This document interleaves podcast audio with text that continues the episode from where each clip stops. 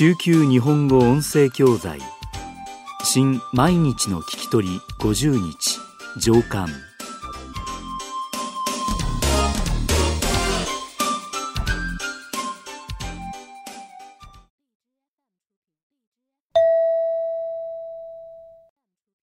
1もしもし。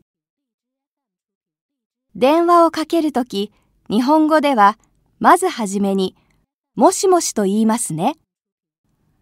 どうしてもしもしと言うのでしょうかもともとは電話の相手にこれから何か言いますよという意味で申します申しますと言っていました。